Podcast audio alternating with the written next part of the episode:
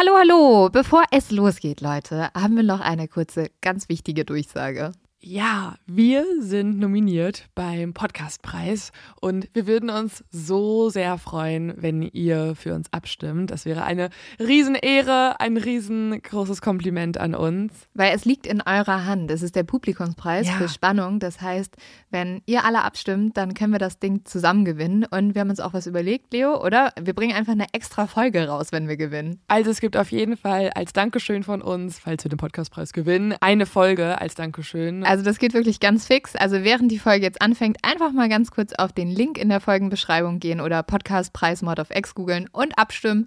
Dankeschön! Dauert nur wenige Sekunden und man muss sich auch nicht registrieren. Und jetzt geht's los mit der Folge.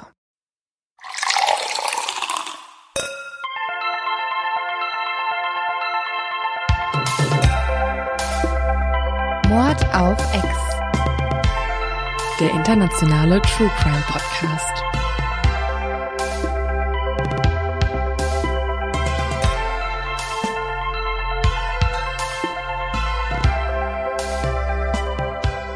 Hallo und herzlich willkommen zu einer neuen Folge Mord auf X. Mein Name ist Lynn Schütze. Und mein Name ist Leonie Bartsch. Willkommen. Wir haben extrem viel Spaß daran, nein, nicht Spaß daran, aber wir reden jeden Tag, nicht jeden Tag, Wir doch reden schon, doch jeden, schon Tag, jeden Tag.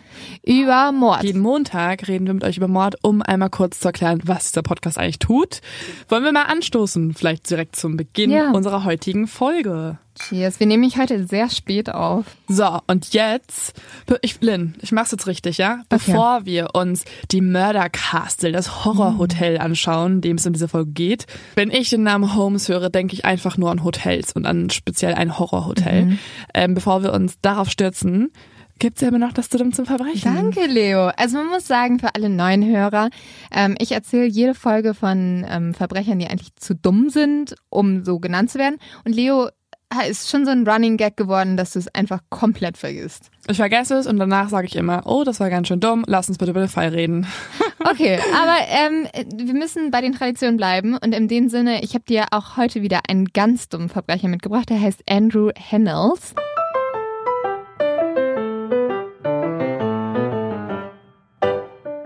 Und der ähm, wollte einen Supermarkt überfallen und vor, der hatte so einen richtig krassen Geltungsdrang und wollte wirklich seinen ganzen Facebook-Follower noch sagen, yo, Leute, das ist heute mein Plan, hab gerade geil gefrühstückt und jetzt... Überfall ähm, ich was? Er hat das vorher ja, angekündigt. Er hat vorher gepostet ein Bild, ein Selfie, wo er eine Waffe in der Hand hat.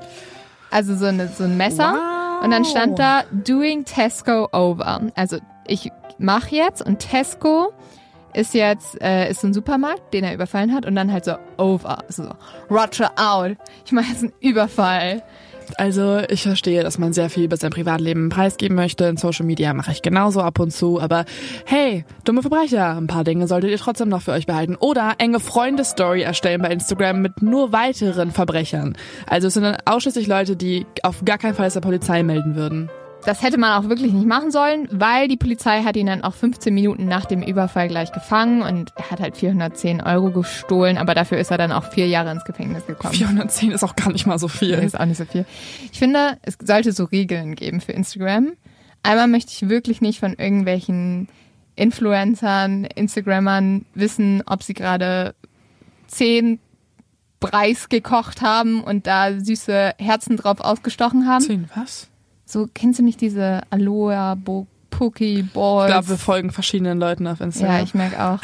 ich habe es noch nie gesehen. Und das dann immer so, ich habe mir ein Porridge gemacht und darauf ist ein ausgestanztes Herz. Und wow. Und dann ist es so, so das ist, was ich heute gemacht habe. Aber setzt so, du jetzt gerade diese Porridge-Sachen gleich mit Leuten, die über ihre Verbrechen in einem Supermarkt, den sie überfallen, äh, Stories machen? Ja, finde ich ungefähr gleich stimmt Okay, tatsächlich. okay, Mhm, okay. Ja, muss ich sagen. Gut, dann ja. lass uns doch vielleicht mal übergehen zu etwas, das deutlich alles übersteigt, was wir gerade besprochen Mhm. haben. Also, ja, nicht nur ein bisschen eine Nummer härter ist, sondern definitiv eins der wirklich abgefahrensten Sachen, die ich jemals gehört habe. Und Leo, dafür möchte ich tatsächlich mal ein kleines Gedankenexperiment mit dir machen. Okay. Bist du bereit?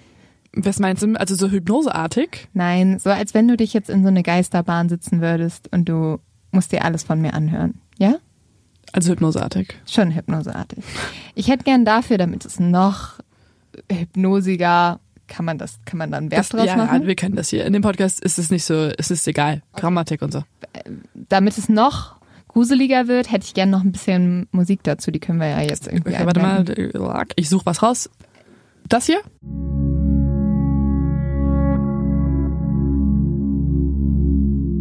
Ja. Top. Danke. Stell dir mal vor, es ist das Jahr 1883 und du bist in Chicago. Hier findet gerade der World Fair statt und du, Leo, hast dir ein Hotel gebucht. Dieses Hotel trägt den Namen The Castle, also das Schloss. Das klingt ja erstmal sehr, sehr schön und tatsächlich ist dieses Gebäude auch riesig. Es nimmt fast einen ganzen Block in der Straße ein und sieht von außen auch wunderschön aus. Es hat eine prunkvolle Fassade, es ist sehr verspielt und überall stechen so kleine Fenster und Vorsprünge hervor.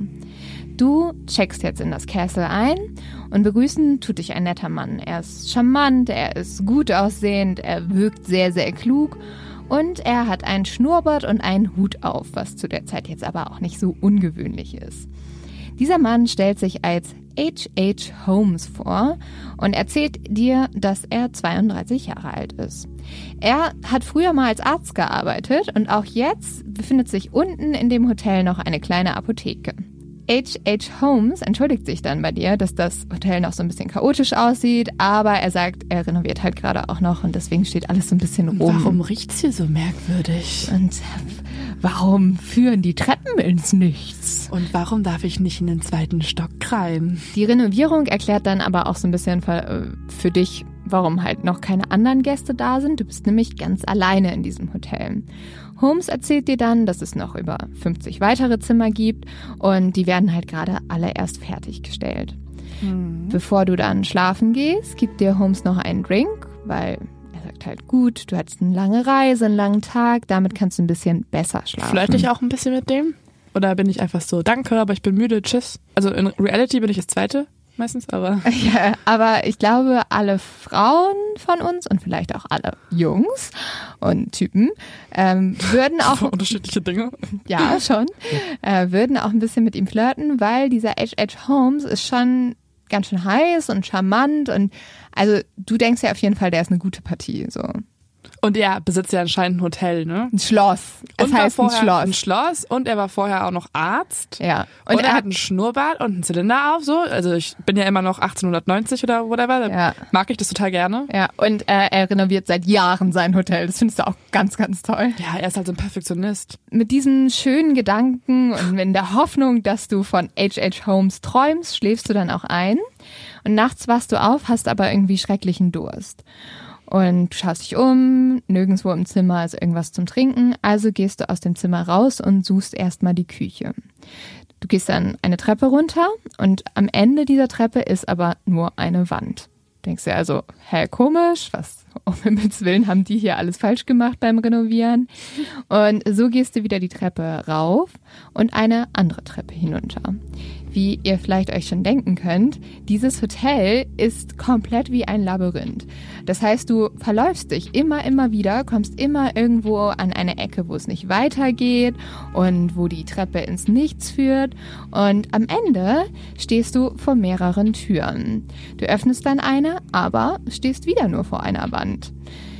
Dann probierst du eine andere Tür auf und tatsächlich hinter dieser Tür befindet sich ein Raum. Also gehst du jetzt durch die Tür durch und sobald du aber im Raum bist, knallt auf einmal die Tür zu. Ich bekomme mittlerweile Angst, oder? Ja, du bekommst, na, du bist noch so ein bisschen so. Vielleicht schlafe ich noch. Ja, und es ist einfach, du denkst so, boah, der Typ kann einfach nicht renovieren. Was hat der hier gemacht? Kein, also du denkst so, kein Wunder, dass es hier nie fertig wird. Mhm. So, jetzt bist du in diesem Raum, die Tür ging zu und das wundert dich natürlich erstmal. Also gehst du zur Tür hin und versuchst, sie zu öffnen. Vergeblich. Du merkst in dem Moment, du bist gefangen. Und in diesem ganzen Raum gibt es kein einziges Fenster. Und dann riechst du plötzlich etwas. Gas. In dem Moment kriegst du natürlich Panik. Du fängst an, gegen die Wände zu hämmern. Nichts. Und dann überlegst du, was kann ich tun? Ich muss hier irgendwie raus, weil wenn nicht, werde ich hier sterben, weil das ist eindeutig Gas, das mich umbringen wird. Und dann entdeckst du eine Falltür im Boden. Das ist natürlich erstmal der Ausweg. Und dementsprechend öffnest du diese Falltür und entdeckst darunter einen Schacht. In den kletterst du dann ganz schnell rein, weil du willst ja weg von diesem Gas kommen und denkst dir vielleicht, ist am Ende des Tunnels ein Ausgang. Doch du landest am Ende in einem Sarg. Und als du das merkst und jetzt denkst, what the fuck geht hier ab und ich will jetzt ganz schnell zurück, schließt sich dieser Sarg. Und so liegst du in diesem Sarg und verbrauchst all deine Luft und stirbst letztendlich. Ich möchte dieses Gedankenexperiment abbrechen, bitte. Noch nicht ganz. Es geht aber nämlich ich bin leider. tot. Aber es geht noch weiter mit, mit deiner Leiche. Ah, okay, jetzt bin ich tot also. Okay. Ja, jetzt bist du tot. Und jetzt öffnet sich in diesem Sarg eine Falltür und ein weiterer Schacht bringt jetzt deine Leiche in einen Keller. Und zwar der Keller des Hotels. Und hier wartet dein so freundlich wirkender Gastgeber auf dich, nämlich H.H. Holmes. Und er fängt an, deine Leiche zu zerkleinern. Und danach werden all deine Einzelteile in einem extra angefertigten Ofen verbrannt. So, jetzt können wir alle mal durchatmen und alle Körperteile anfassen und sagen, ja, ja, ja, ihr seid alle noch da, ich bin noch heil. Die Geschichte, die ich euch gerade erzählt habe, ist leider keine Fiktion, sondern H.H. Holmes gibt es wirklich und dieses Hotel gibt es auch wirklich oder gab es auch wirklich. Und ganz viele Menschen mussten in so einer Angst und in so einer Horrorvorstellung ihr Leben lassen. Ich habe dich nämlich gerade in diesem Gedankenexperiment, Leo, einen der ersten Serienmörder Amerikas treffen lassen, nämlich Henry H. Holmes. Ich finde das total absurd, weil zu dieser Zeit hat in Amerika noch niemand mit einem Serienmörder gerechnet. Die mhm. haben alle immer so nach England rüber geguckt und waren so, yo, die Engländer, die haben hier ihren Jack. Jack, Jack the Ripper nicht im Griff. Bei uns ist alles entspannt. Ja. Er gilt ja eigentlich als einer der oder der erste amerikanische Serienmörder, der wirklich bekannt wurde. Mhm. Also 100 Prozent gab es schon davor welche, 100 Prozent. Ähm, aber der in der Presse besprochen wurde. Ja, und ich finde, also ich hatte von dem Fall schon öfters gehört und ihr habt uns den ja auch ganz oft vorgeschlagen und ich dachte immer so, oh, kennt man doch. Ähm, und dann habe ich mich ein bisschen mit H.H. Holmes beschäftigt und also wie krass dieses Mörderhotel war. Ich mhm. hatte es nicht auf dem Zettel. Ja, es ist, ähm, man, man denkt, das wäre einfach jemand, ein Drehbuchautor, setzt sich hin, mhm. denkt sich so, oh, schon wieder ein Horrorfilm, den ich jetzt für meine Paramount Pictures schreiben muss. Keine Ahnung, was ich machen soll. Ah, ich kann mir so ein Horrorhotel mal überlegen. Male ich ein bisschen eine Skizze auf und, und so weiter. Ähm, nee, ist halt einfach wirklich exakt so schon mal in der Geschichte vorgekommen. Ja, ja, leider. Aber bevor wir über dieses Hotel genauer reden, müssen wir uns, glaube ich, den Mann erstmal genauer angucken, der aus irgendwelchen Gründen sich dazu entschieden hat, sowas Schreckliches zu machen. Und zwar, wie gesagt, ist das ja H.H. Holmes. Henry H. Holmes wird aber unter einem ganz anderen Namen geboren, und zwar 1861, nämlich unter dem Namen Herman Webster Mudgett. Ich werde ihn aber jetzt einfach Henry oder Holmes nennen, damit wir nicht zu sehr durcheinander kommen. Und Henry wächst sehr streng religiös auf, er ist sehr behütet und er ist das jüngste Kind von englischen Einwanderern, die nach New Hampshire gekommen sind und zwar da in das kleine Örtchen Gilmanton. Und Henry hat auch, also beziehungsweise H.H. Holmes hat auch eine Biografie geschrieben, in der übrigens ganz viel auch nicht stimmt. Aber ähm, er beschreibt da dieses Dorf, dieses Gilmanton, als so abgeschieden, dass sogar das Tuten einer Lokomotive die ganze Stadt erschreckte. Ja, okay, ich würde sagen, das gilt vielleicht zu den Dingen, die nicht stimmen. Obwohl ich muss sagen, also ähm, ich war ja auch schon öfters in New Hampshire, weil ich da Familie habe. Und ja, es ist wirklich, da ist nichts los. Und also wirklich nix, nix, nix los. Deswegen kann es schon vielleicht sein. Und die Leute sind da auch sehr religiös. Ähm, deswegen, ja, zumindest das würde ich jetzt Henry mal glauben. Ja, aber das ist einfach eine sehr schöne Metapher von ihm. Ja, ich glaub, Ist er ein guter Autor? Er ist ein sehr guter Autor. Ich werde euch nachher noch was von ihm vorlesen. Ähm, er ist zwar ein schlechter Mensch, aber ich würde sagen, schreiben konnte Und er. Auch ein schlechter Architekt? Ja, ja, obwohl kommt drauf ja, an, was du halt haben wolltest. Mhm. Ein Grund, warum Henry vielleicht zu dem geworden ist, wer er ist, ist, dass sein Vater Alkoholiker war und seinen Sohn immer wieder geschlagen haben soll. Die Mutter von Henry war aber hingegen sehr liebevoll und soll sich auch gut um ihn gekümmert haben. Es gibt aber auch sehr viele Erzählungen, dass Holmes böse Ader schon so ein bisschen als Kind rauskam. Er soll nämlich, und das ist ja sehr oft ein Anzeichen für Serienmörder. Er soll schon als Kind in jungen Jahren angefangen haben, Tiere zu quälen. Ja, das ist ja eins der ähm, ersten Symptome. Außerdem wird Henry immer wieder gemobbt. Eine Gruppe von älteren Jungen erzählt ihnen immer wieder Gruselgeschichten von einer Arztpraxis. Und den kleinen Henry schockiert das so sehr, dass er jetzt richtig anfängt, Angst vom Arzt zu haben. Er möchte da nicht mehr hingehen, er hat Angst vor irgendwie den, den Skeletten, die da sein könnten und vor allem vor den Bakterien. Er muss aber jeden Tag an einer Arztpraxis vorbei, wenn er zur Schule geht. Und eines Tages, da ist Henry gerade mal fünf Jahre alt, spielen ihm diese älteren Jungen einen Streich. Sie schubsen nämlich Henry einfach durch die Tür der Arztpraxis. Und dort haben sie schon alles vorbereitet. Dort steht nämlich ein Skelett und wartet auf Henry und hat so die Arme weit ausgebreitet. Und Henry hat dadurch das Gefühl, das Skelett will ihn irgendwie packen und ist von da an erstmal richtig traumatisiert, weil er die ganze Zeit denkt, das Lächeln des Skeletts würde ihn verfolgen.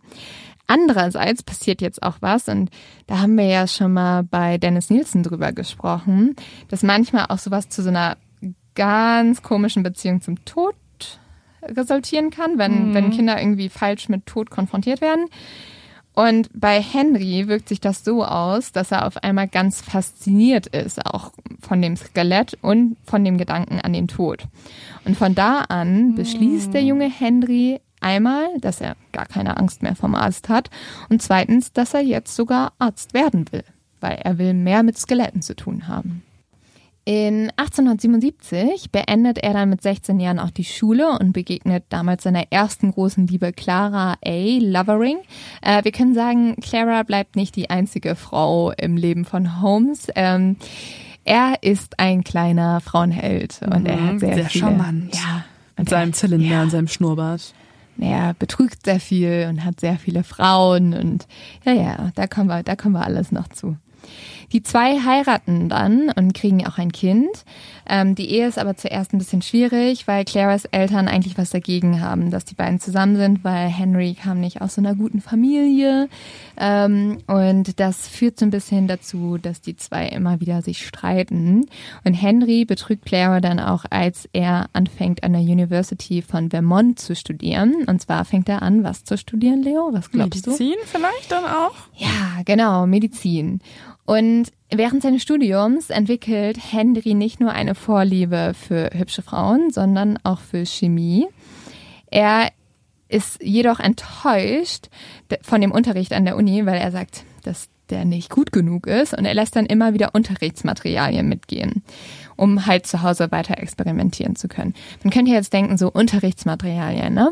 Hm, mhm. Vielleicht so ein Reagenzgläschen oder mal ein Kugelschreiber oder so. Nee, ähm, tatsächlich findet zum Beispiel Eimer, seine Vermieterin, unter seinem Bett eine konservierte Babyleiche. Und oh die Gott. hat er höchstwahrscheinlich halt aus dem Unilabor gestohlen, um daran irgendwie zu experimentieren. Oh. Ja. Nach nur einem Semester geht dann Henry das Geld aus. Er fliegt von der Uni, weil er seine Studiengebühren nicht mehr bezahlen kann. Und so fängt er dann erstmal an, als Lehrer zu arbeiten. Aber schließlich sagt er, ach, ich kann von diesen Leichen nicht so weit entfernt bleiben. Man muss nämlich damit, damals sagen, da haben auch wirklich die Medizinstudenten, also die haben teilweise die Unis haben einfach Leute ähm, Leichen von den Friedhöfen ausbuddeln lassen. Ja, Leichen waren halt ähm, erstmal noch ein knappes Gut. Mhm. Es gab noch nicht so viele, die ja. Ähm, ja den Medizinstudenten bereitgestellt wurden. Ja, ja. Ja, und da das freut Henry besonders, weil er das immer ganz cool findet, an denen rumzuexperimentieren. Und übrigens, ähm, kleiner Side-Fact, die Möglichkeit, dass er überhaupt wieder Medizin studieren kann, ist, weil Clara, also seine Ehefrau, die er die ganze Zeit betrügt, ihm das finanziert. Mhm. Und zum Dank ist er jetzt nicht so, hm, ich bringe dir mal Blumen mit, sondern er fängt an, sie zu schlagen. Oh mein Gott. Ja. Also wirklich das exakte Gegenteil. Aufgrund dessen trennen die sich dann auch irgendwann. Also sie haut ich dachte jetzt gerade, ich dachte jetzt gerade, es kommt erst sowas wie, bringt er ihr keine Blumen mit, sondern eine Leiche, weil er zu Hause auch noch weiter experimentieren das möchte. Das auch, das auch. Er bringt oh. voll oft Leichen mit nach Hause. Ja. Macht er wirklich? Ja. Und aber wie sieht das denn? Aber das war damals auch nicht so ungewöhnlich. Also Ärzte mhm. hatten auch voll oft Leichen einfach so zu Hause, um neue Methoden zu testen. Das war bestimmt ein sehr genussvolles ja, Zusammenleben. Ich glaube auch. Im Studium entwickelt Henry dann eine besonders große Faszination für die Anatomie und besucht leidenschaftlich gerne Kurse, wo er vor allem die Leichen sezieren kann. Außerdem klaut er auch immer wieder Leichen, um sie dann zu zerstören und vor allem um die Organe rauszunehmen und diese zu verkaufen. Weil, was wir über Henry oder Holmes auf jeden Fall auch noch sagen müssen, er hat einen ganz, ganz ganz, ganz, ganz, ganz großen Wunsch nach Geld. Er hat mhm. schon als Kind irgendwie angefangen, zum Beispiel sich eine Uhr zu kaufen, die besonders teuer gewirkt hat, ähm, weil er immer irgendwie jemand sein wollte, der Geld hatte. Also vielleicht auch, weil er einfach aus nicht so wohlhabenden Verhältnissen kam. Und ja, das erste Geld macht er halt damit, dass er Organe von Leichen verkauft. Ähm, außerdem buddelt er halt auf Friedhöfen wirklich Leichen aus und verkauft die dann an die medizinischen Fakultäten. Und jetzt Henry ist ja relativ klug, wittert er noch ein ganz anderes Businessmodell, was aber mit ganz viel Betrug zu tun hat. Und das können wir uns sowieso schon mal merken. Holmes betrügt vor allem extrem viel, ob jetzt in der Liebe oder im Geschäft oder einfach insgesamt die ganze Welt. Ähm, er ist auf jeden Fall ein Meisterbetrüger und gemeinsam mit einem Kommilitonen fängt er dann an, Leichen so zu präparieren und zu schminken, dass sie wieder echt aussehen und schließt dann auf diese Leute eine Lebensversicherung ab, wo er immer ja. im als ja als nächster Angehöriger steht und dann ist er so oh nein jetzt sind die tot. Und dann. Aber ja. dass das niemandem auffällt, mhm. dass äh, er mit so plötzlich so zehn sehr entfernten Bekannten äh, so verbündelt ist, dass er von denen die Lebensversicherung besitzt. Also das fällt dann auch teilweise auf und da muss er sich immer neue Sachen suchen. Ähm, aber er ist halt voll klug, weil es, also ja, beziehungsweise da war es halt auch einfach, dann gehst du halt in eine andere Stadt und dann weiß es halt niemand mehr. Mhm. Ähm, und er de denkt sich dann immer neue Geschäftsmodelle aus. Zum Beispiel fängt er dann an, Pockenimpfungen zu verkaufen, die keine Pockenimpfung sind, sondern einfach ein bisschen Wasser. Und zuerst funktioniert das überhaupt nicht, weil die Leute sind so, erstens, wir haben kein Geld, zweitens, brauchen wir nicht und drittens, wer sagt uns, dass es wirklich das ist, was du sagst, dass es ist.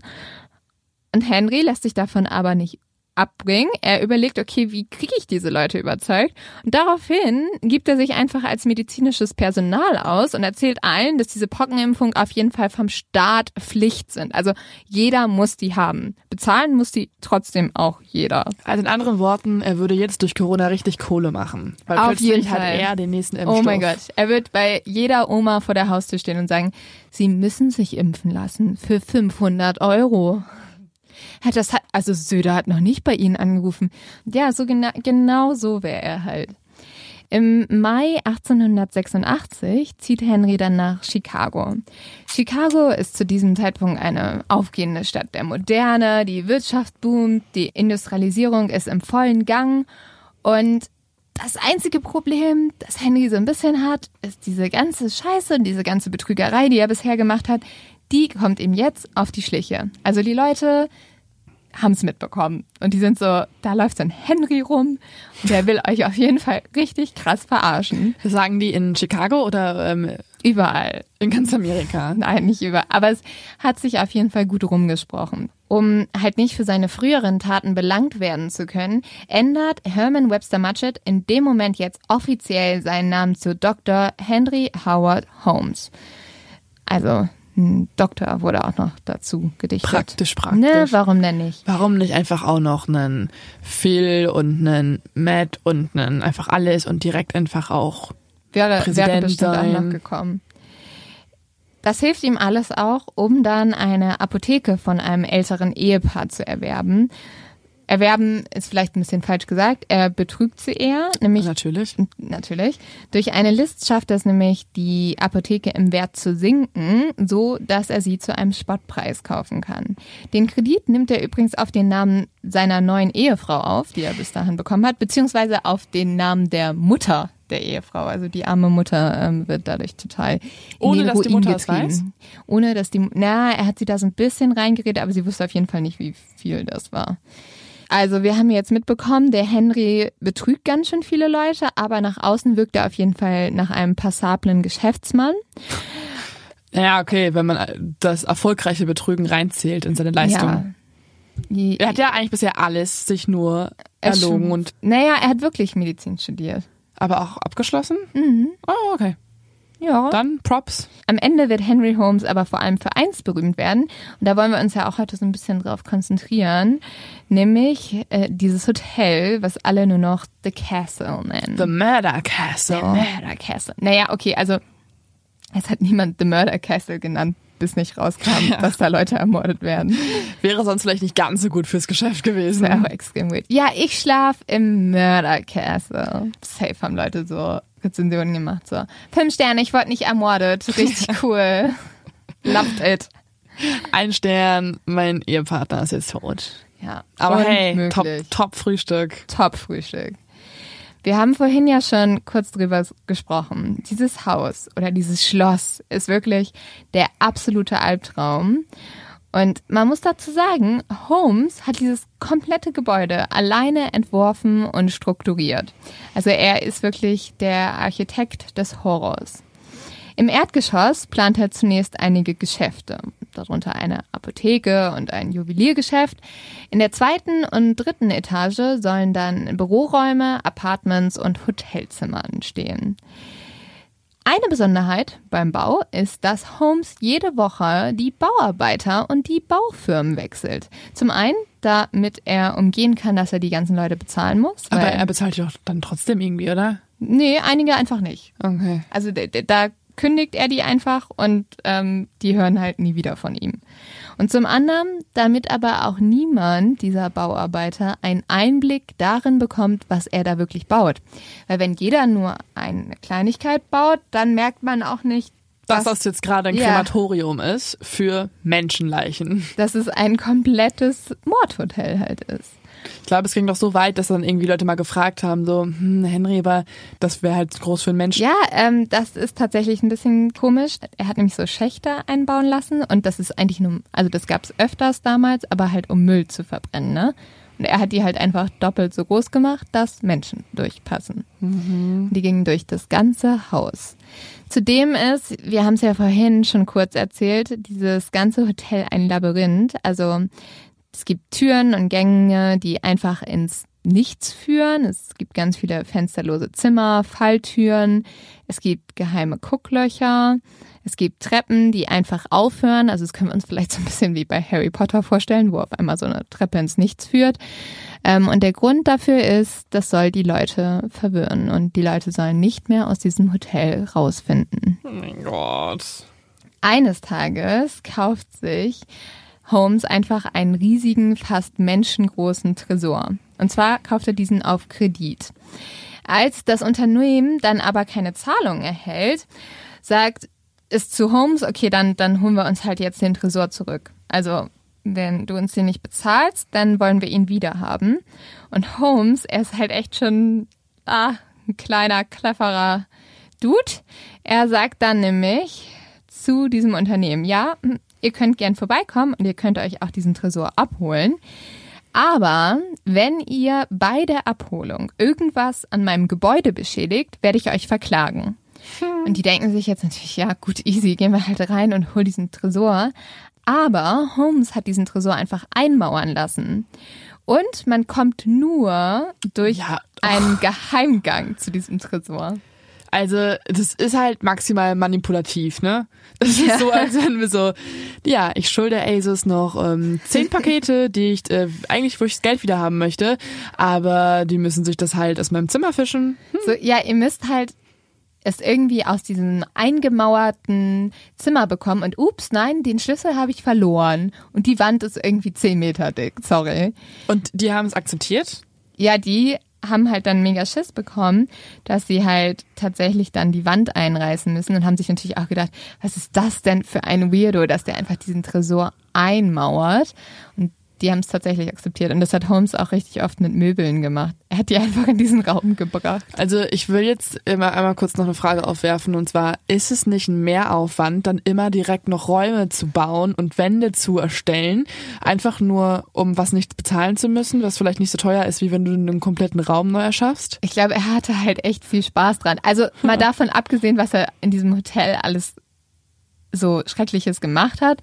Ich finde es also sowas zu entwerfen ist schon cool. Also nicht so ein Mörderhotel zu entwerfen, aber ich zum Beispiel eine Tante von mir, also eine Großtante, die hatte auch so ein riesiges Haus und überall waren so versteckte Türen und Geheimgänge und ich fand es so cool als Kind. Ja, an sich. Halt nicht, um Menschen zu töten. ist halt blöd, wenn die in einem Krematorium enden. ja, das ist extrem ungünstig und so. ja, Ja, plötzlich so, ein nee. Foltergerät dann Ja, ja, zwischendurch kommt.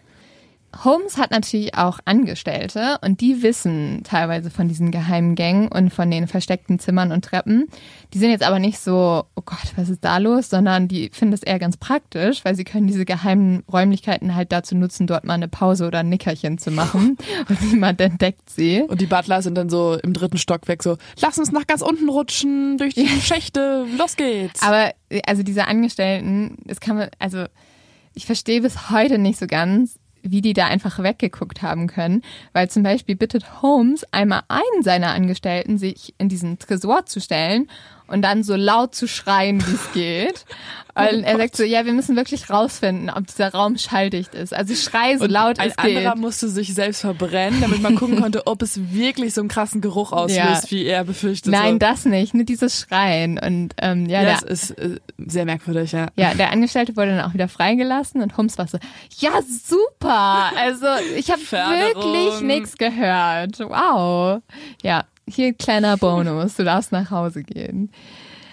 Es dauert insgesamt, das kann man sich ja vorstellen, wenn die da so super viele geheime Räume gebaut haben und so weiter und so fort, vier bis fünf Jahre, bis The Castle fertiggestellt wurde. Und das Timing ist auch wirklich perfekt, weil äh, zu dieser Zeit findet halt der World's Fair in Chicago statt. Und diese Weltausstellung lockt ganz viele Touristen und vor allem junge Frauen nach Chicago und die brauchen eine Unterkunft. Man muss sagen, ähm, Chicago war damals echt so die Stadt in Amerika, wo auch das erste Mal irgendwie junge Frauen alleine hingereist sind. Es war nämlich, da wurde gerade der Zug erfunden ähm, und übrigens sind da irgendwie, glaube ich, ich weiß nicht, 20 Menschen am Tag vom, vom Zug umgebracht worden. Ich weiß auch nicht wie. Na, Ich meine, wenn in dem einen Ort schon das Tuten eines Zuges alle zum Zittern gebracht hat, kann ich mir auch vorstellen, dass das noch andere Folgen Aber, hat. aber ja, aber ja, auf jeden Fall war Chicago eine gefährliche Stadt, aber sie war auch gerade für Frauen eine Stadt, die erstmal ein bisschen Unabhängigkeit versprochen hat. Und deswegen sind ganz viele junge Frauen nach Chicago gekommen. Und Holmes hat jetzt einen perfiden Plan entworfen.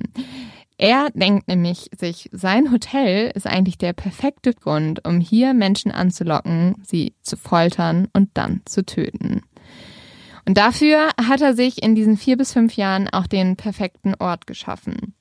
In diesem Hotel gibt es mehrere Gänge, es gibt mehrere Flure und daraus ist ein Riesenlabyrinth entstanden. Viele dieser Gänge und Treppen führen, wie gesagt, ins Nichts und es 51 Türen, hinter denen sich einfach nur eine Wand befindet. Also die sind auch einfach zur Verwirrung da. Außerdem zeigen die Baupläne, dass es bis zu 100 Räume gibt, welche einfach keine Fenster besitzen. und Das alle Zimmer, Wirklich, äh, unfassbar. ja, und alle Zimmer, die ein Fenster haben, haben Stahlgitter davor. Also da wurde sicher gegangen, dass da niemand ausbrechen kann. Außerdem, und das finde ich auch ein bisschen merkwürdig, gibt es im Hotel zwei große Öfen und eine ganze Verbrennungsanlage im Keller. Äh, angeblich gab es ja auch so extra konstruierte Schächte, mit denen man halt die Leichen direkt in diese Verbrennungsanlage befördern konnte. Und in denen Holmes dann auch idealerweise ins Zimmer reinkrabbeln konnte und so. Ja, oder halt, ja, die Menschen durch. Falltüren da rein befördern konnte und so. Es gibt Räume, die komplett schalldicht sind und solche Räume, in die einfach komplett keine Luft hineinkommt. Und dann gibt es einige Räume, die anscheinend zur perfekten Gaskammer ausgebaut wurden. Und da gibt es so Lüftungen, durch die halt dieses Gas in die Räume fließt. Wir merken halt, dass Holmes sich da wirklich richtig Gedanken gemacht hat und irgendwie so, oh, so richtig schrecklich sich so für jeden Zimmer einen Plan ausgedacht hat, wie er die Menschen umbringen kann. Ja, er hat sehr viel Energie in dieses Projekt reinfließen lassen. Ich finde, ich finde, es ist so bei uns in den Podcast-Folgen mittlerweile so eine Steigerung. Wir hatten so einmal Ed Gein, der auf seinem Bauernhof seine eigenen Möbel aus Menschenteilen gebaut hat und da sein perfektes Reich für sich erschaffen hat. Dann haben wir irgendwie so Dennis Nielsen, der im Garten seine Leichen verbrennt und eine große Hundehütte hat, wo alle stapeln kann. Und das ist für mich nochmal so das absolute Next Level. Vor allem, dass es niemand, also später schon, aber es haben halt richtig lange hat es niemanden mitbekommen. Es war halt auch nicht irgendwo am Rand der Stadt, sondern einfach mitten in Chicago. Und es muss ja schon gerochen haben. Also gut, aber stell dir mal vor, wie Chicago zu dieser ja, okay. Zeit gerochen hat. Das stimmt. Wenn da schon so viele Leute das vom stimmt. Zug umgebracht wurden. Ja, aber dann, ich meine, da gehen sehr viele junge, unabhängige Frauen rein und kommen niemals wieder raus. Dass das nicht auffällt. Einige seiner Opfer schließt Holmes in schalldichten Zimmern ein, wo er sie ewig foltert und er hat extra halt so eine Bautechnik entwickelt, dass die Wände mit so ja, mit so Baumaterialien ausgestattet sind, dass man halt nichts hört. Und er foltert sie dann so lange, weil er noch ihre Lebensversicherung erpresst. Und er will halt, dass die noch ihre Lebensversicherung auf seinen Namen unterschreiben, was ja total makaber ist, weil dann ist den Leuten ja auch klar, okay, ich überschreibe dem jetzt gerade mein Leben oder mein ganzes Gut, wenn ich sterbe.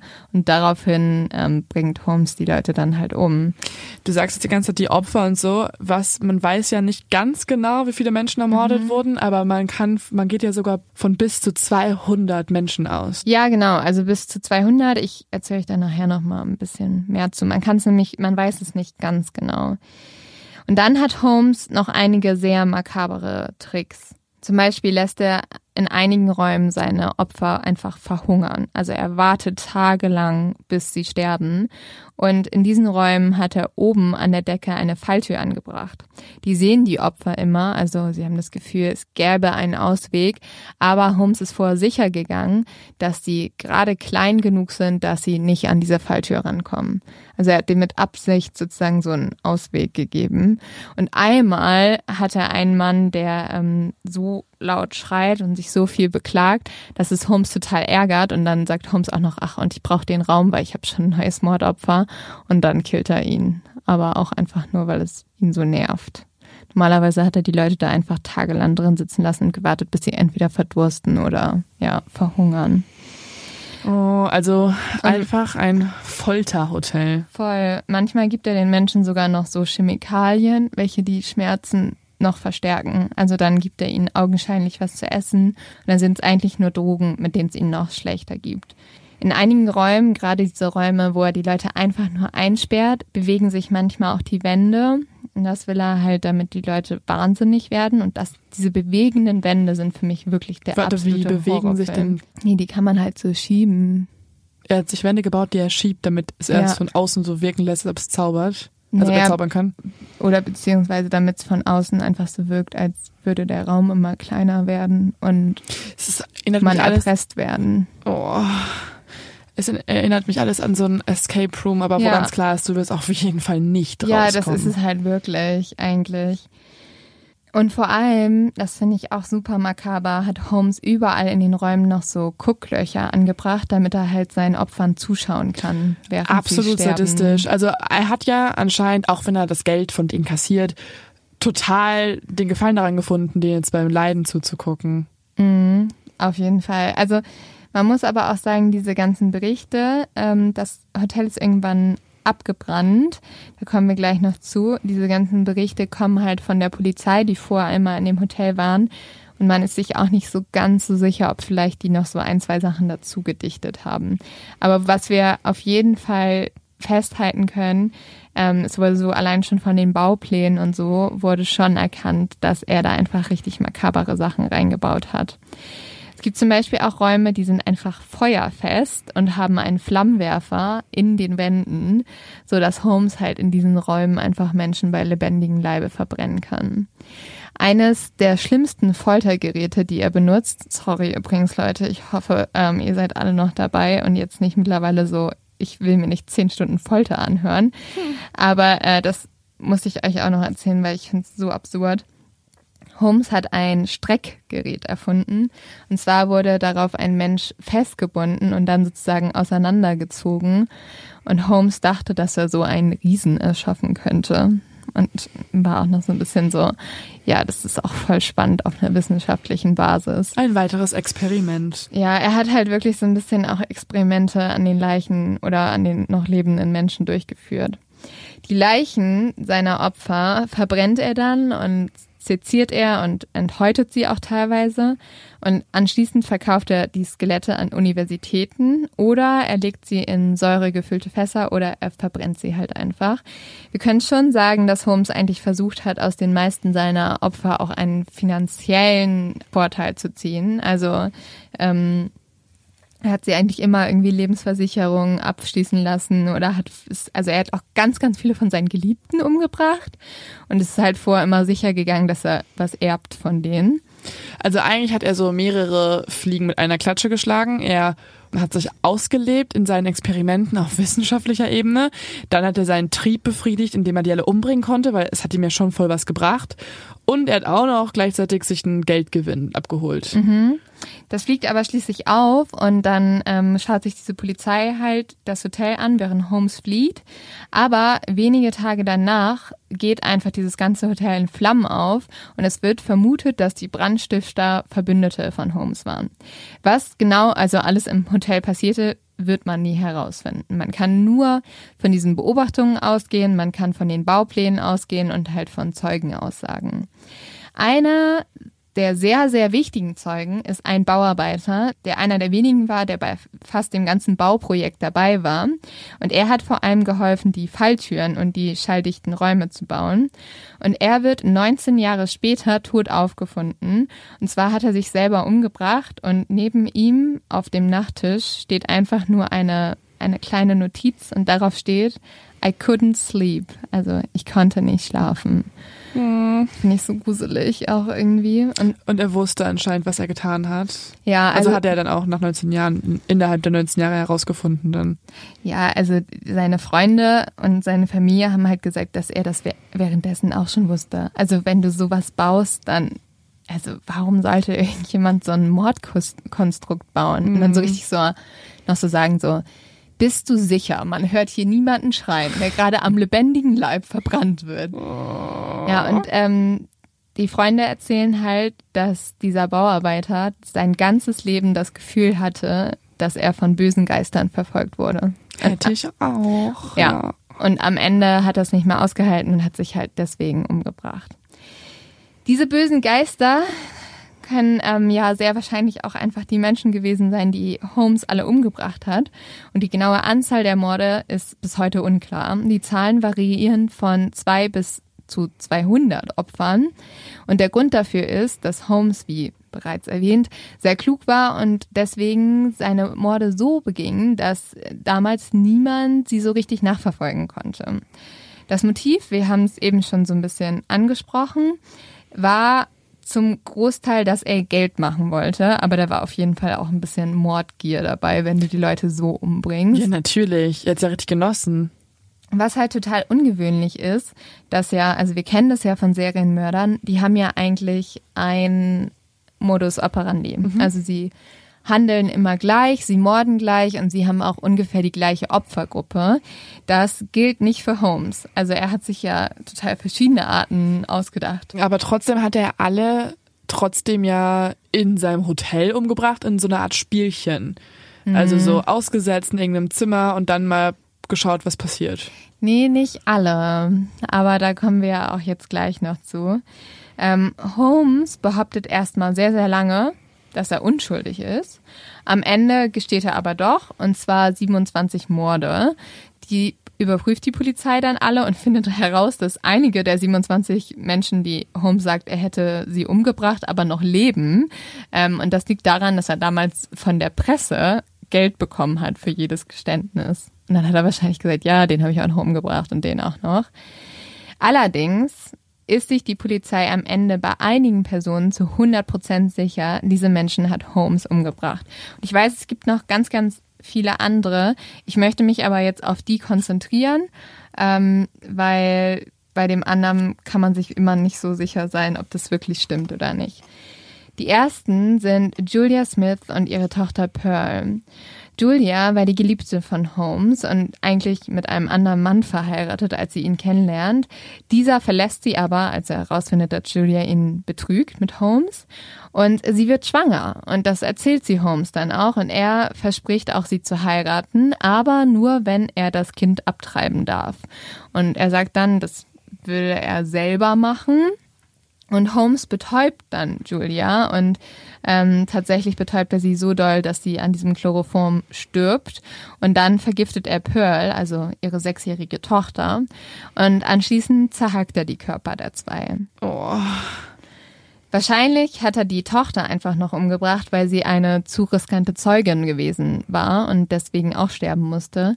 Die Knochen der Tochter werden dann wenige Jahre später im Keller des Hotels gefunden und ihre Puppe und ihre Kleider schon wenige Tage später, weil die überall verteilt in ihrem Zimmer liegen. Oh. Und dann gibt es noch Emily. Grant, das ist Holmes Sekretärin und die verschwindet einfach von einem auf den anderen Tag und Holmes erzählt dann auch immer noch den Verwandten sowas, ja, die, also die ist jetzt einfach umgezogen. Die wohnt jetzt in einem anderen die Land. Macht Work and Travel ja. in Südamerika. Bei ihr werden aber im Hotel, also da werden ihre Hautpartikel und Haare gefunden, aber man geht davon aus, dass zum Beispiel Holmes entweder die Leiche irgendwo anders entsorgt hat oder die zum Beispiel verbrannt hat. Mhm. Und dann gibt es noch eine Geschichte von zwei jungen Frauen, die ich besonders tragisch finde, weil es ist auch wieder eine Geschichte, wo sich eine Frau in Holmes verliebt hat und ihm eigentlich absolut vertraut hat. Nämlich 1892 trifft Holmes die wohlhabende Minnie Williams und beginnt eine Beziehung mit ihr. Und das ist alles ganz romantisch und die zwei besuchen sich immer wieder, die schreiben ewige Briefe und letztendlich beschließt Mimi deswegen zu Hause auszuziehen und zu Holmes ins Mörder Murder Castle zu ziehen und als seine Sekretärin anzufangen.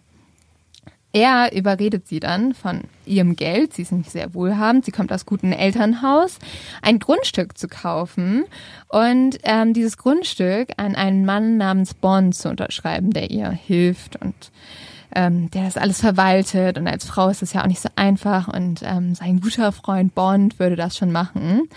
Was Minnie nicht weiß, dieser Bond ist eigentlich Holmes. Und unterstützt wird Holmes dabei von einem guten Freund, der ist später auch nochmal ganz interessant, nämlich Pietzel. Und Pietzel ist auch ein Betrüger, der ähm, bei den ganzen Tricks von Holmes ihm immer so ein bisschen zur Seite steht und der gibt sich dann halt als Bond aus und ähm, damit schaffen sie sozusagen diese junge Frau, dieses Grundstück abzulocken, das sie halt kauft und eigentlich schon Holmes gibt. Er verarscht ja wirklich jeden, ne? Er verarscht jeden, vor allem auch die Leute, die ihm halt am engsten stehen. Mit dieser Frau hat er irgendwie lange zusammen gewohnt und er verarscht sie nicht nur, sondern es wird noch schlimmer. Einfach ein Psychopath. Ja. Minnie lädt dann ihre Schwester Annie nach Chicago ein und Annie versteht sich auch super gut mit Holmes und sie fängt letztendlich auch an, im Hotel zu arbeiten.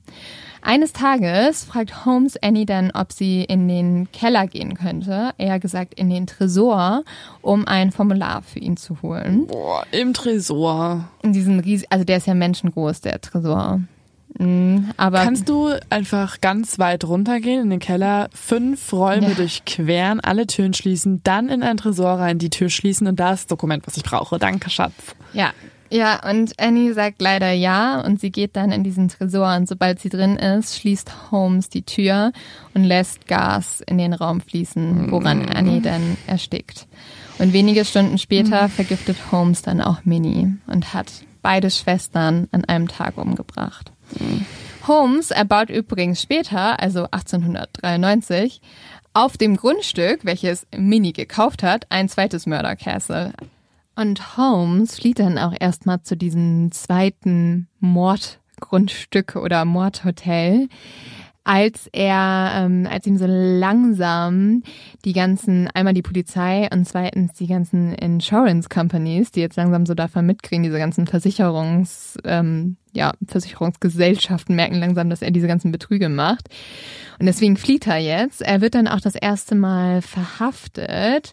Ähm, dort versucht er, kommt er dann aber wieder raus und ähm, will zuerst irgendwie seinen eigenen Tod faken, weil Holmes braucht jetzt ganz dringend Geld und äh, irgendwie eine Lebensversicherung auf sich selbst abschließen. Das funktioniert aber nicht so richtig.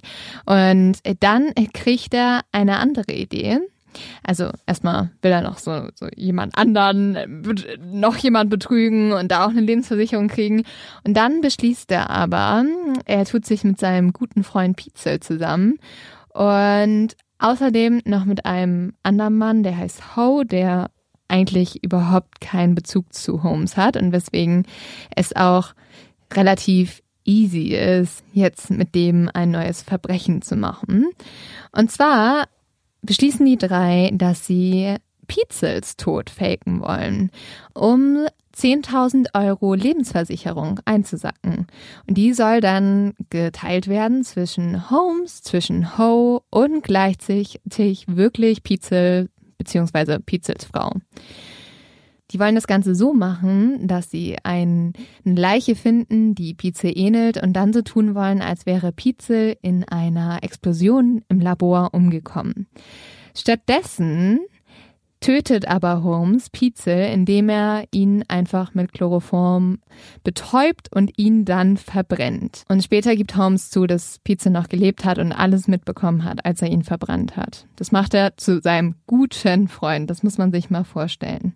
Holmes holt sich dann erstmal äh, die Lebensversicherung ab und jetzt überredet er die Frau von Pietzel, die noch gar nichts weiß, dass sie ihm drei der fünf Kinder der, der zwei einfach mitgibt. Und die älteste Tochter und das Baby bleiben zwar bei Frau Pietzel, aber mit den anderen drei Kindern reist jetzt ähm, Holmes durch Amerika und nach Kanada.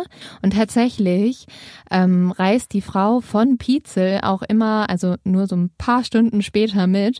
Und sie weiß die ganze Zeit gar nicht, was los ist. Und ähm, sie denkt auch die ganze Zeit, weil Holmes lügt sie die ganze Zeit an, dass irgendwie Pietzel jetzt gerade in London sei. Und sie weiß nicht, dass Holmes eigentlich gerade ähm, ja, ihren Mann umgebracht hat. Und tatsächlich tötet er auch dann noch die zwei Töchter, die bei ihm sind. Und zwar, indem er sie in zwei große Kisten tut und dort auch wieder Gas reinfließen lässt. Und dann schmeißt er einfach die nackten Körper der Mädchen in den Keller seines Hauses. Den Sohn von Pietzel hat er wahrscheinlich zuerst vergiftet und dann in kleine Teile geschnitten. Ist er irgendwie mordsüchtig? Er äh, ja, bringt jeden in seiner Umgebung um. Ja, es ist halt auch seine Methode, an Geld zu kommen. Zum Beispiel in dem Moment brauchte er Geld und dann ist er einfach so, ja, ah, mein Freund ist gerade da, der hat eine Lebensversicherung. Aber funktioniert. Muss nicht sämtlichen Versicherungsanbietern in den USA in dieser Zeit der Name Holmes einige Male schon aufgefallen sein?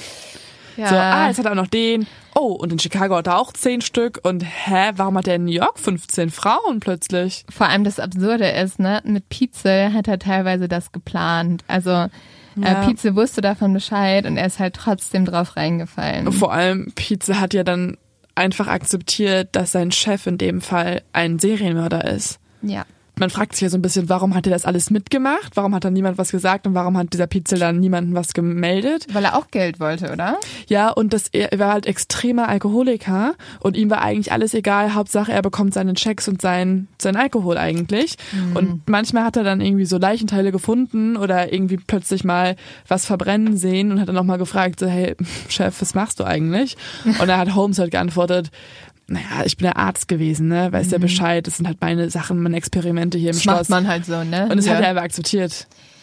Ja, ja, aber Pietzel wusste halt auch manchmal von diesen Lebensversicherungsbetrügen. Also ich glaube, der war da schon.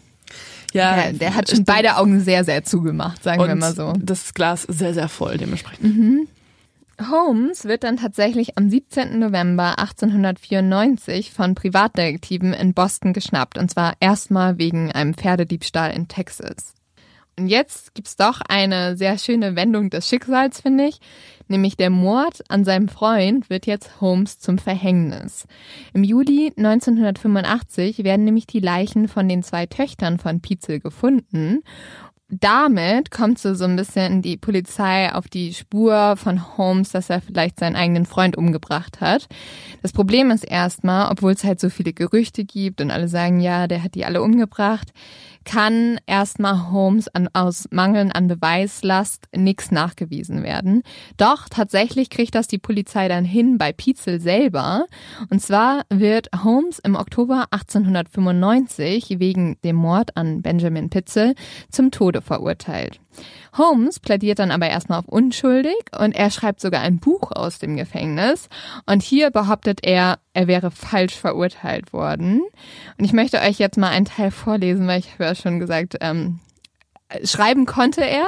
Und ich finde es auch absurd, weil man merkt in diesen Seiten und in dieser Beschreibung, dass er halt jetzt genau das versucht, was er sein ganzes Leben gemacht hat. Er will sich wieder durch so seine charming Art da irgendwie rausschlängeln und sagen, hä, ich habe das nicht gemacht. Ich, ich bin kein Psychopath. Aber das muss auch, also das muss man sagen, er ist damit halt immer durchgekommen. Also zum Beispiel, war er schon ganz oft von der Polizei verhört worden und er war halt immer so charmant und so gebildet und gerade die Polizisten, die damals teilweise nicht so einen hohen Bildungsstandard hatten, waren dann immer so, ja, so ein Gentleman, mhm, der ja. sich gebildet ausdrücken kann, dem kann ich doch jetzt nicht sagen, dass er Mord begangen hat. Ich glaube so. echt, wenn, wenn du so charmant bist, dann kriegst du es auch echt gut hin, Leute zu täuschen. Es gab ja auch so Erzählungen, dass wenn er Leuten was geschuldet hat, mhm. sind die zu ihm hin, haben an der äh, Tür geklopft oder beim Hoteleingang geklingelt und dann kam er raus, die haben erst Druck gemacht und Stress gemacht und wollten ihr Geld wieder haben. Und am Ende hat man die beobachtet, wie sie ein bisschen mit einem Lächeln auf dem Gesicht davongehen und er den Leuten noch so auf die Schulter klopft und so, ja, alter Kumpel, jetzt kriegen Ach, wir schon hin. Und die gehen dann wieder und er hat alles geklärt. Also er hatte echt ein richtig gutes Geschick für so ein bisschen manipulative, charming Menschenverarsche. Und es war halt auch echt noch eine Klassengeschichte. Also man hat es einfach von einem Menschen der so eine, also in damals in so einer höheren Klasse sich begab, ähm, hat man es einfach nicht erwartet, dass der ein Mörder sein konnte. Unklug, sagen wir mal so. Beziehungsweise von Leuten, die in Amerika wohnen und nicht Jack the Ripper heißen und in England sind, hat ja, man es nicht erwartet. Wahrscheinlich. Ich lese euch jetzt noch mal ganz kurz ein oder beziehungsweise den ersten Teil aus Holmes Buch vor und da merkt ihr es vielleicht auch noch mal so ein bisschen selber. Die folgenden Seiten wurden unter ungewöhnlichen Umständen geschrieben. Vielleicht sogar unter den ungewöhnlichsten Umständen, unter denen jemals irgendwas geschrieben wurde. Denn sie wurden im Gefängnis geschrieben, während ich auf meinen Prozess warte. Meine Freunde und mein Anwalt haben mir davon abgeraten und alles versucht, um mich von dieser Veröffentlichung abzuhalten. Aber die Umstände, warum ich im Gefängnis bin, lassen mich zu der Entscheidung kommen, all diese Einwände außer Acht zu lassen. Die letzten Monate wurde ich immer wieder von der Presse beschimpft und wurde von allen zum schlimmsten Verbrecher der Welt erklärt. Ich wurde beschuldigt, viele Menschen umgebracht zu haben, sogar welche, die enge Freunde von mir waren. Alle diese Anschuldigungen haben das Ziel, einen fairen Prozess unmöglich zu machen. Meine Freunde haben sich von mir abgewandt, meine Familie trauert und die Welt ist geschockt von den angeblichen Verbrechen, welche ich begangen haben soll. Der Grund für diese Veröffentlichung ist, dass ich meinen Namen von diesen schrecklichen Anschuldigungen reinwaschen möchte und einen fairen Prozess fordere. Ein fairer Prozess ist schließlich das Geburtsrecht eines jeden Amerikaners und gleichzeitig auch der Stolz unserer amerikanischen Verfassung. Also er haut auch nochmal so richtig mit der Patriotismuskeule um sich. Ja, will so ein paar Leute noch so eine Seite bekommen, so, oh, der sagt was Nettes über unser Land, der kann kein Mörder sein. Und so richtig so, ich bin ein amerikanischer Staatsbürger Bürger. Ich kenne unsere Constitution. Und ich, ich weiß Bescheid. Ja. Holmes ähm, versucht es halt erst damit, lässt es überall veröffentlichen. Ihm glaubt halt trotzdem niemand, weil er ein verdammtes Mordhotel hatte. Und dann versucht er noch einen anderen Trick. Er bietet einem Wachmann 500 Euro an, wenn er ihn hypnotisieren dürfte, weil Holmes konnte angeblich auch Leute hypnotisieren. Aber ah. der Wachmann sagt dann so, äh, nee, danke. Auch eine Sache, die man vielleicht nicht von Insassen akzeptieren sollte, dass man Hypnosen. sich hypnotisieren lässt von ihnen. Ja, ja. Was ja. könnten sie wohl vorhaben? Sie sitzen in einer Zelle, wo die Schlüssel in meiner Tasche sind. Hm. Es ist so offensichtlich. Ja. Na gut, einige haben für Geld alles gemacht, aber dieser Wachmann zum Glück nicht. Später sagt dann Holmes auch, okay, ähm, ja, ich habe vielleicht ein bisschen gelogen in meinem Buch. Und er gesteht 27 Morde und sagt dann auch über sich selbst, ich bin mit dem Teufel in mir geboren. Ich konnte nichts dagegen tun, dass ich zum Mörder wurde. So wenig wie ein Dichter etwas dagegen tun kann, dass die Muse ihn zum Singen verführt. Was ist es mit Serienmördern, oh, dass sie immer dichten. wieder ihr Morden mit Kunst gleichsetzen? Es ja. ist ja schon bei Dennis Nielsen der Fall gewesen, bei so vielen. Es ist immer so, es ist eine Kunst, ich beherrsche sie vorzüglich und sorry, dass es dann auch mit Tod einhergeht, aber ich bin wirklich ein Künstler und mein Werk ist wunderbar. Er war übrigens auch sehr großer Fan von Edgar Allan Poe. Ja, weil er sich wahrscheinlich im Geiste verbunden gefühlt hat zu anderen Künstlern, die wirklich Künstler waren. Und Edgar Allan Poe, also galt ja damals auch so als der Autor und der Großmeister der Gruselliteratur. Und seine ganzen Geschichten waren ja auch so mega geheimnisvoll. Deswegen, ich finde, ähm, das passt schon sehr, dass das sein ja, Idol war. Es passt, dass er es gelesen hat und so war, das möchte ich auch alles tun. Ja, das passt zu mir. Das könnte meine Biografie sein. Holmes wird dann am 7. Mai 1896 gehängt. Er hat aber noch einen ganz besonderen letzten Wunsch. Er will nämlich unbedingt, dass über seinen Sarg nochmal eine extra Schicht Zement gelegt wird, weil er sonst befürchtet, dass Grabschänder seine Leiche ausbuddeln könnten und diese zerlegen würden. Weiß ja aus eigener Erfahrung, ne? Ja, ähm, es gibt dann aber danach Gerüchte, dass er das vielleicht auch aus einem anderen Grund wollte, nämlich ist Holmes vielleicht gar nicht gestorben. Eine hm. Zeitung erzählt, dass Holmes, der ewige Betrüger und ähm, kluge Mann, der sich aus allem irgendwie rausgefixt hat, am Ende einen Mann im Gefängnis dazu überredet hat, Holmes selbst in einen Sarg zu stecken und ihn damit aus dem Gefängnis zu tragen. Und dann hat Holmes einfach eine Leiche sich gesucht, die ihm sehr ähnlich sieht, hat der einen Schnurrbart aufgesetzt, einen Hut und hat die statt sich selbst, indem er halt die Polizeibeamten betrogen hat, in diesen Sarg legen lassen und war dann so, bitte noch mehr Zement, weil äh, vielleicht findet jemand raus, dass ich das nicht bin. Schlau. Aber die weitere Story finde ich irgendwie so ein bisschen, also angeblich nach dieser Zeitung soll Holmes dann nach Paraguay geflogen sein und Kaffeefarmer geworden sein. Und ich finde das irgendwie, also ein komischer Karriereweg. Also so, ich habe das größte Mordhotel ganz Amerikas und jetzt bin ich Kaffeefarmer und Fairtrade bitte. Also äh, und heutzutage trinken wir alle Kaffee und wissen nicht, dass es auf die Spuren von Holmes Die Nachfahren von Holmes machen jeden Tag unseren Kaffee. Um diese Behauptung jetzt aber aufzulösen, ich habe da natürlich ein bisschen geforscht für euch. 2017 wird Holmes Leiche von Forschern der University of Pennsylvania ausgegraben und exhumiert.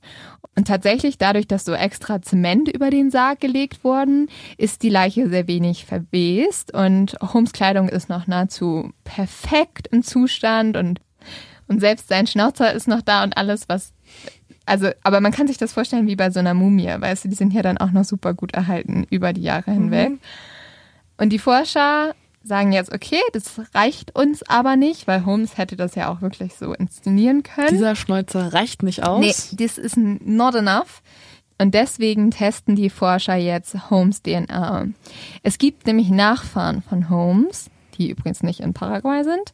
Und anhand der Zähne von Holmes, die übrigens später dann auch ausgestellt werden, können sie DNA entnehmen und diese DNA mit den Nachfahren vergleichen. Und sie stellen heraus, die verbuttelte Leiche war tatsächlich H.H. Holmes aka Herman Webster Mudgett. Krass.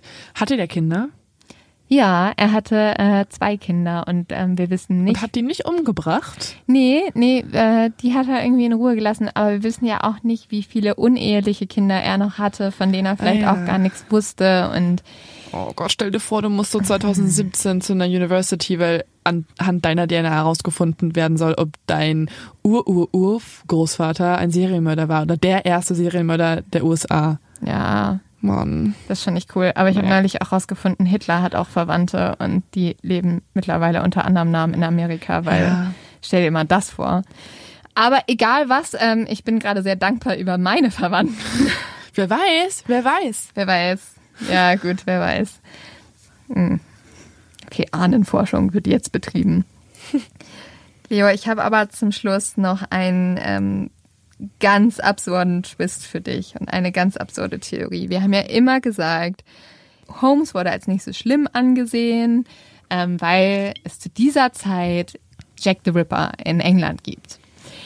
Und jetzt hat der Great-Great-Grandson von Holmes, also ganz viele Jahre später, ein Tagebuch gefunden von Holmes. Diese Tagebücher wurden immer weiter in der Familie fortgegeben und dieser Great-Great-Grandson hat sich dann dieses Tagebuch angeguckt. Und in diesem Tagebuch berichtet Holmes darüber, dass er mehrere Prostituierte in London ermordet hätte oder zumindest dabei geholfen hat. Er selbst. Er selbst. Aber passt das denn zeitlich, dass Holmes Jack the Ripper ist?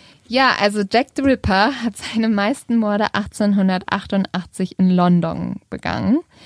Und jetzt, Leo, wird's ein bisschen gruselig, ähm, weil man weiß ausgerechnet über die, in diesem Jahr nicht, was Holmes zu dieser Zeit gemacht hat. Okay, also man geht davon aus, dass er eventuell in London war ja, er hätte halt nach London reisen können.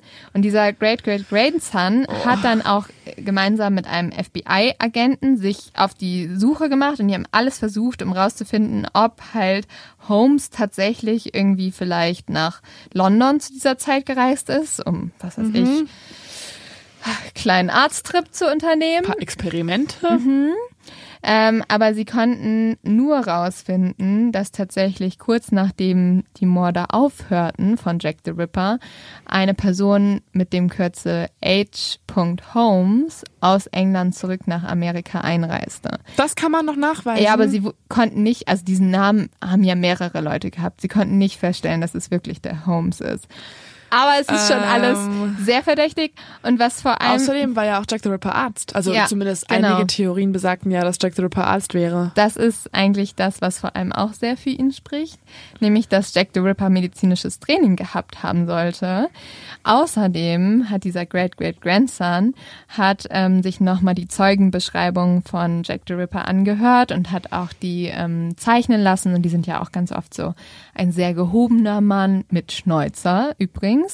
Und ja, diese Zeichnung hat sich der Great Great Grandson dann angeguckt und der hat dann gesagt, ja, das ist eigentlich identisch mhm. zu Holmes. Also von, der war wirklich richtig fest überzeugt davon, dass Holmes tatsächlich Jack the Ripper war und damals nach London reiste, um neue Mordmethoden auszuprobieren. Okay, das ist, also das wäre natürlich ein krasser Zufall. Ja. Kann natürlich aber auch sein, dass der Grand Grand Grandson ein Ripperologe war, der vielleicht ein bisschen obsessiv wurde. Ja, ähm, es gibt tatsächlich auch einige Sachen, die dagegen sprechen, nämlich zum Beispiel der Modus operandi. Also Holmes hat ja erstmal immer hinter geschlossenen Türen gemordet. Mhm. Also er hat aufgepasst, dass es niemand mitkriegt und hat sich da ja auch krasse Theorien ausgedacht. Und Jack the Ripper hat ja total öffentlich gemordet. Außerdem haben wir ja schon gesagt, Holmes wollte hauptsächlich immer einen finanziellen Nutzen daraus ziehen. Und von Prostituierten damals konntest du nicht besonders viel Geld bekommen. Also es hat ihm mhm. finanziell auch gar nichts gebracht. Und was dazu auch noch kommt, also Jack the Ripper hat ja eigentlich nur so aus Mordlust gehandelt. Und das, ja, auf jeden Fall, Holmes war auch ganz schön makaber, aber die Frage ist wirklich, hätte er auch einfach nur gemordet des Mordes willen, wenn es ihm nichts ja. bringt. Ich sage ja, weil du hättest ja sonst auch einfach nur im Keller deinen Einraum für die Morde haben können. Du musst ja nicht dein ganzes Haus oder ein ganzes Hotel direkt danach ausrichten. Also das zeigt doch schon, dass er einfach daran Gefallen gefunden hat, wenn er da irgendwie noch so ein Guckloch drin hat und so. Auf Allerdings, jeden Fall. Es kann ja schon sein, dass wenn er wirklich Jack the Ripper war, dass er sich weiterentwickelt hat. Also jetzt erst auf offener Straße gemacht, dann gemerkt, hm, jede Zeitung berichtet über mich, muss ich wohl flüchten und jetzt mache ich es lieber hinter geschlossenen Türen. Wie so eine Fortbildung unter Serienmördern. Fortbildung, ja. Ähm, vielleicht war es auch eine Fortbildung mit einer anderen Person, weil tatsächlich haben sehr, sehr viele Leute damals geglaubt, dass Holmes Jack the Ripper war, bis zu dem Punkt, wo man 2009, wir haben ja auch schon eine Folge über Jack the Ripper gemacht, die DNA von Jack the Ripper getestet hat und dann der Name Aaron Kosminski rauskam und man jetzt davon ausgeht, dass Kosminski eigentlich Jack the Ripper war.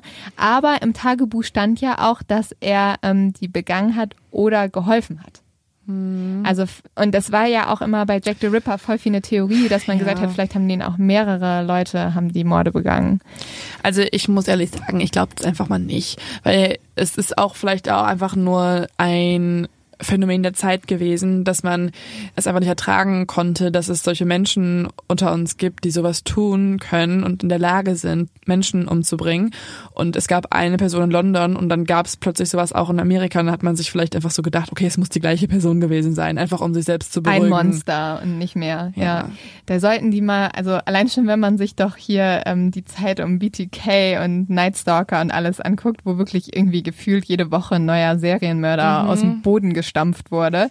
Ähm, dementsprechend kann ich mir schon vorstellen, dass da zu der Zeit einfach auch ein bisschen mehr abging. Vielleicht ein bisschen mehr. Aber ich finde die Theorie schon, schon verrückt. Also ich war so richtig so, äh, warte, äh, äh, was? Ja. Ja, das wäre äh, wirklich, wie gesagt, ein krasser Zufall. Ja, und ähm, das war es tatsächlich auch von meiner Seite schon zu Holmes. Ähm, ich hab's, ich hab's ein bisschen kürzer, obwohl wir sind jetzt auch schon bei einer Stunde irgendwie 15 Minuten. Ähm, aber ich weiß nicht, ich hätte sonst einfach Stunden über Holmes reden können. Also du kannst so 10.000 Morde, es gab auch irgendwie so die Behauptung, dass er schon in ganz jungen Jahren einen kleinen Jungen umgebracht hat und es ist Wow, es gibt Aber so es viel zeigt, Stoff. Was man doch festhalten kann, ist doch auf jeden Fall, dass es einfach nicht nur aus finanziellen Mitteln war, oder? Der mhm. Typ war ja einfach ein Monster. Du musst doch ein Monster sein, um alle in deinem Umfeld umzulegen, außer ja. deine beiden Kinder. Ja, vor allem Deine Geliebte, so die Schwester deiner Geliebten, dein besten Kumpel, der dir noch hilft das ganze Leben lang. Er hatte halt irgendwie keine Grenzen. Also. Ja, er oh. war einfach wirklich ein geborener Verbrecher, Psychopath, alles. Ich find's so gruselig. Also ich glaube, ab jetzt kann ich einfach nie mehr in so ein Schlosshotel oder so gehen. Schon gruselig, ne? Also vielleicht können wir davon mal so eine Skizze ähm, auf Instagram hochladen, Machen wo man alle Räume mal sieht und weil, wenn man das mal so auf Papier sieht, als Skizze gezeichnet, das ist schon ziemlich abgefahren.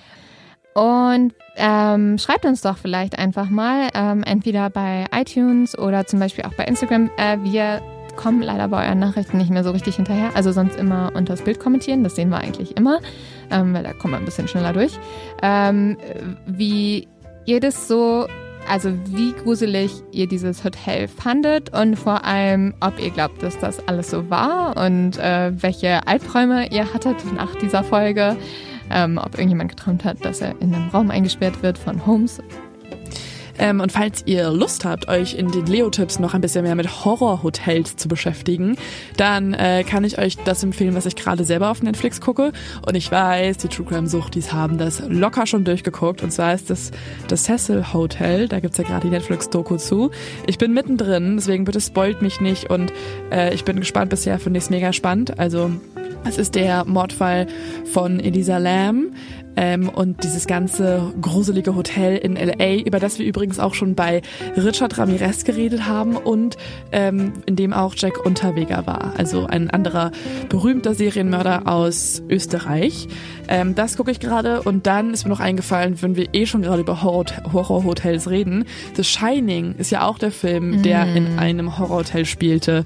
Da hatte ich glaube ich auch schon mal irgendwann einen Tipp für abgegeben, der ähm, dieser absolut bekannte Horrorfilm-Klassiker, in dem eine Familie Urlaub macht in diesem Hotel, wo plötzlich alles äh, sehr verstörend vor sich geht und ja, zwei kleine Mädchen auftauchen, die nicht ganz so gute News bringen. Super gruselig. Oh, okay, ich weiß nicht, ob ich, ähm, ob, ich kann das auf jeden Fall nicht gucken, kann ich euch jetzt schon sagen. Ähm, ja, trotz allem hoffe ich, ihr schlaft gut und ähm, vielen Dank für, für, dass ihr eingeschaltet habt und ähm, eingeschaltet, das klingt immer so geil. Wir freuen uns über jede Unterstützung ja. und wir freuen uns auf nächste Woche. Bis dann, liebe Exis. Bye, bye.